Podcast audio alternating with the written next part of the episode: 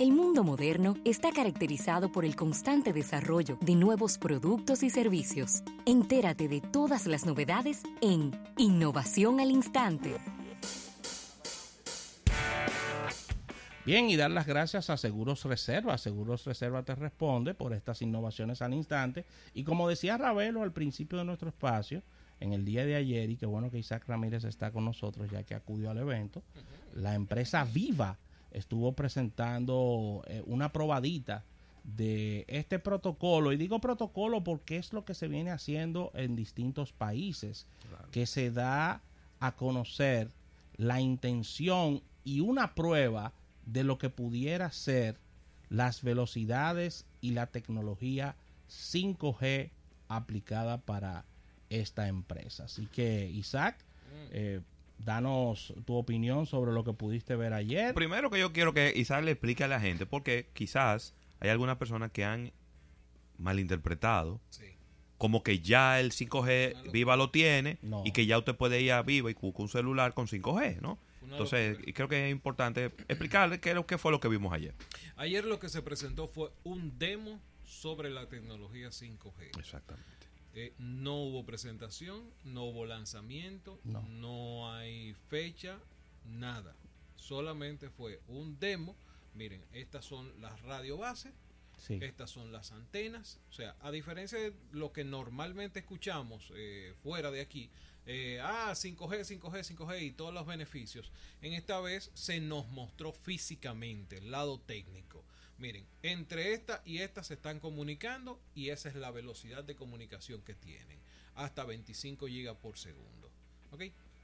Bien. Sí, bien. Bien, Isaac, bien. 25 gigas. Isaac, 25 gigas por ¿qué segundo. hago yo con 25 gigas por segundo? No, yo te lo ¿Eh? pongo sencillo. Por ejemplo, tú puedes, con una velocidad así, tú puedes cargar una un bloque de serie completo en un minuto. ¿Cómo? No una película, no, un bloque el- de series. Sí, ponte tú a una serie con 12 capítulos, fácilmente en un minuto tú la descargas. Los 12 capítulos completos. Pero eso es grande. Y que- cuidado. eso es grande lo que tú me estás diciendo. No, ¿eh? porque, ¿qué- ¿Cuál es la idea? Con 5G, para que la gente le- lo entienda mejor. Sí. Del 90 hasta el, ponte tú, 2014, 2016, que tuvimos desde la 1G, 2G, 3G, Sí. 4G y 4G LTE, lo único que se ha estado haciendo es conectar la gente. ¿Ok? Yo, ah, por ejemplo, cuando pasamos del 2G al 3G, ya yo podía eh, descargar email, ya yo podía descargar aplicaciones en mi teléfono, ya yo podía mandar videitos, etcétera. Se mejora con la llegada del 4G y todavía mucho más a nivel de velocidad se mejora con el LTE. Ok, pero ya nos detuvimos ahí. Entonces, el tema de empezar a conectar las cosas con la gente se necesitaba otra tecnología, se necesitaba un paso más. Ahí es que entra la 5G. La 5G no es solamente la conectividad móvil para tú descargar una película eh, a un giga por segundo. No es solamente eso. Involucra todo un ecosistema completo que ahora va a poder ser aprovechado por servicios y dispositivos. Y aclararle al público que quien, po- quien pondría el servicio a, a las órdenes de sus, de sus públicos es Viva, pero la parte técnica Sí. es Ericsson. Exacto. Claro. Y, ahí- y ahí vamos. ¿Y por qué destacar eh, Ericsson? Ericsson es el tercer, el segundo fabricante más importante de los que desarrollan hardware y software para 5G. ¿Ok? Está Huawei de primero, está Nokia, está Ericsson y está ZTE. Sí. ¿Ok? En Bueno, y, ese Sa- mismo- y Sa- Samsung, no- Samsung no está desarrollando 5G. Sí, Samsung, pero a, a nivel de porcentaje todavía está muy Está- bajito. está muy bajito. Así que el, el pleito ahora mismo está con eso. Eh, cuando hablamos de que República Dominicana puede tener 5G, es precisamente por el esfuerzo que ha estado haciendo Ericsson en colocarse. Y para mí, este, este anuncio, este demo que se hace, es un asunto como de decirle al, al mundo o América Latina, Claro. Ericsson, estoy aquí en República También, ¿no? Dominicana. Muy bien. Yo ayer hablaba con uno de los de los operadores de, de los que estaban ahí y, y dice, países como ustedes es más fácil. Por eso veíamos hace un mes más o menos el tema de Uruguay, Paraguay, que fue de los primeros que salieron a América Latina. Búsquenselo ahí para dar el dato correcto. Sí.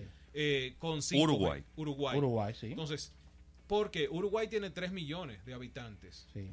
Cerca de cuatro. Casi Bueno, cuatro. sí, casi ponte, cuatro. Tú, ponte tú, vamos a ponerle los cuatro. Sí. De eso, la, la densidad eh, de, de Internet era como del 80 o 90%. O sea, prácticamente la población completa de Uruguay estaba conectada. Bien. Entonces, lo que hacen son unirse los tres operadores más importantes y decir, señores, vamos a, a a cambiar esta estructura. O sea, ya teníamos 4G, 4G LTE, pero habían zonas donde necesitábamos actualizar y cosas. ¿Por qué vamos a actualizar a una tecnología que dentro de dos años va a estar desfasada? Entonces, vamos a meterle 5G. Y 5G. entonces decidieron todos los operadores juntos. Pero no es el 5G no es como ya aprendí esta plantica y ya está No. hay un todo un entramado detrás de eso. El- la parte que tiene que ver con el Indotel, por ejemplo, con la asignación de frecuencias, la frecuencia es completamente diferente. Estamos hablando de una frecuencia que está en los 27.000 megahercios. Entonces, es completamente diferente a lo que hemos estado trabajando los últimos 10 años. Entonces, no solamente el tema de la frecuencia, está el tema de las celdas. Sí. Las celdas cambian completamente. La celda que antes con una celda 4G LTE tú cubrías, qué sé yo, eh, Bellavista completo, tú vas a necesitar 80 o 90 en 5G para cubrir Bellavista completo. Entonces, es- esa es la, la- la parte de, eh, de infraestructura. Tú vas a necesitar más dinero, vas a necesitar más inversión. O sea, es caro invertir en 5G. Y Muy la caro. segunda parte del tema es comer, la tercera parte, si pudiéramos decir, comercialización y equipos. Ahí Porque el sí. equipo, el equipo que tiene Isaac encima de la mesa no te aguanta el Bueno, 5G. tú sabes que hace dos meses, cuando yo estaba hablando de esto en otro de los programas, eh, alguien me llamó de Estados Unidos y me dice, yo tengo en mi iPhone XS, yo tengo 5G. Se dio una situación con el operador ATT en Estados Unidos Ok. Que engañó vulgar ¿Cómo? y salvajemente No, a ¿cómo? sus clientes. Pero ¿cómo así? Cambiando el ID de la red No. de 4G LTE le puso 5GE. Pues es multable, ¿eh? Bueno, pues se fue. Bueno, Spring demandó a ATT, no sabemos en qué quedó, o sea, llegó a un acuerdo legal, parece que hubo que darle un dinerito, pero no era la velocidad 5G, o sea, sencillamente lo que hicieron fue cambiar el SSID. En República Dominicana un operador hizo lo mismo, yo no te voy a decir quién, pero un operador hizo lo mismo y los, el, el fabricante del teléfono aquí, el que las oficinas que yo tenía aquí, accedieron a eso del operador. Mira, cámbiamele el, el nombre de la red, pónmele ahora 4G. Ok, eso fue, eso pasó aquí en RD, en el patio, y era 3G. Entonces, fuera de eso, los equipos tienen que ser completamente nuevos. No hay un upgrade, solamente Motorola tiene la capacidad de con una especie de, de jacket que se le pone a los Moto G. Eso sí, el jacket en- que viene con una batería y viene con dos antenas, ese sí está preparado para 5G. Pero es un accesorio, ¿ok? Solamente Motorola tiene esa capacidad. Hasta ahora, el único teléfono disponible en el mercado es el Samsung Galaxy S10 5G Sí. que se está vendiendo en Corea y que casualmente fue uno de los teléfonos que se incendió eh, hace dos semanas, que le explotó eh, arriba al cliente. Ok, entonces, después de todo ese preámbulo, ¿qué es lo que se ha hecho en República Dominicana? Un demo. Se hizo un demo de cómo se vería eso en el mundo real, de cuáles serían las velocidades posibles alcanzables se hizo un demo sobre una de las características o una de las áreas que quizás sería mejor aprovechada sobre 5G, que es la telemedicina. Para mí es mi área favorita dentro de todo esto, Muy bien. independientemente de los autos conectados, las casas inteligentes, de todo, de las ciudades conectadas.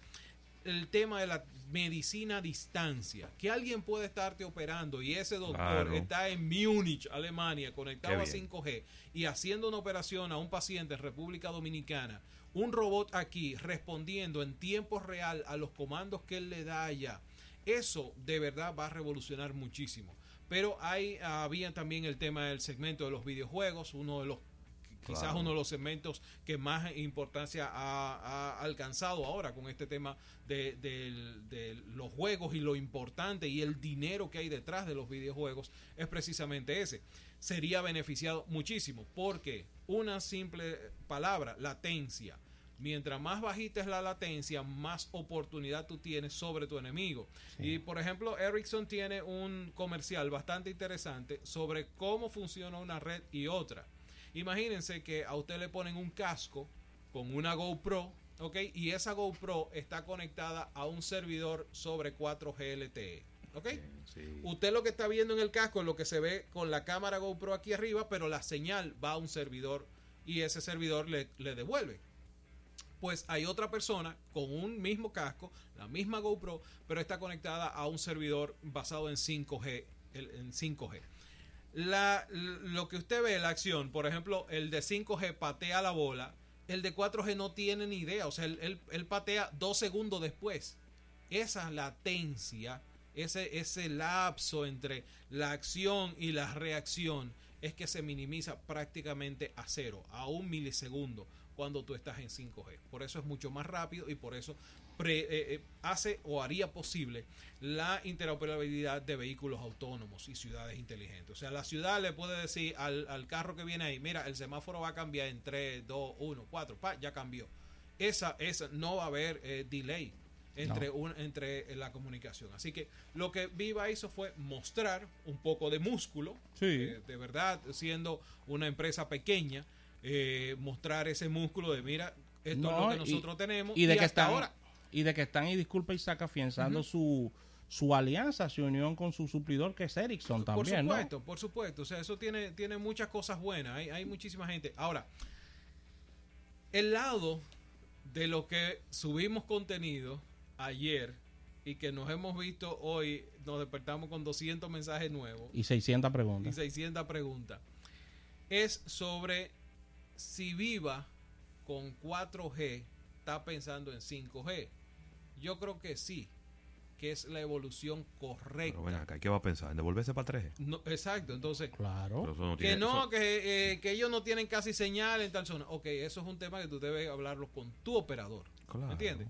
Y además cada quien decide cuál es el mercado que va a explotar. Por supuesto. O sea, si Viva vio una oportunidad, por ejemplo, imagínate, porque nosotros estamos viendo, estamos hablando de... de- Y me voy más móvil. lejos. Ujú. Es tan en serio el tema que ayer estaban los ejecutivos de Samsung Sí, todos. Allá en lo de, eh, en lo de en el lanzamiento de Viva que son como como tú bien dijiste son los que proveen estos equipos de 5G en primera instancia, ¿no? Sí, Tomoko estaba ahí también de Huawei, nos saludamos. También. O sea, todos estaban ahí.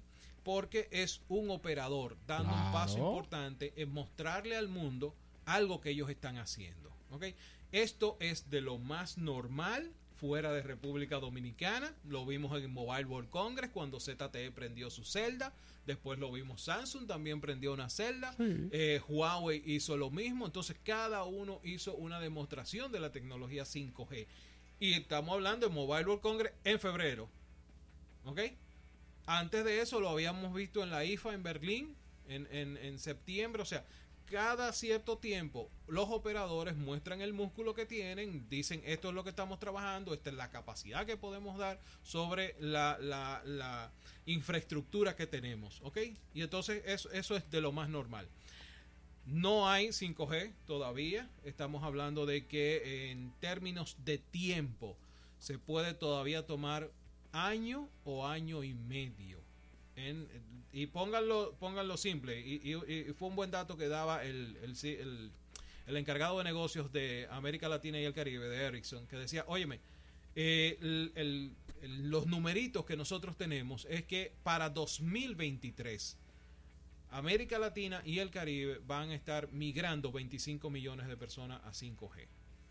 Eso es un buen número y es más o menos lo que nosotros tenemos calculado de hacia cuándo sería para nuestra región la implementación Ah, bueno. completa. Excelente, así que agradecer a Seguros Reserva, Seguros Reserva te responde por estas innovaciones al instante. Al retorno, ya lo escucharon, estará Isaac Ramírez en su sección Tech Hour.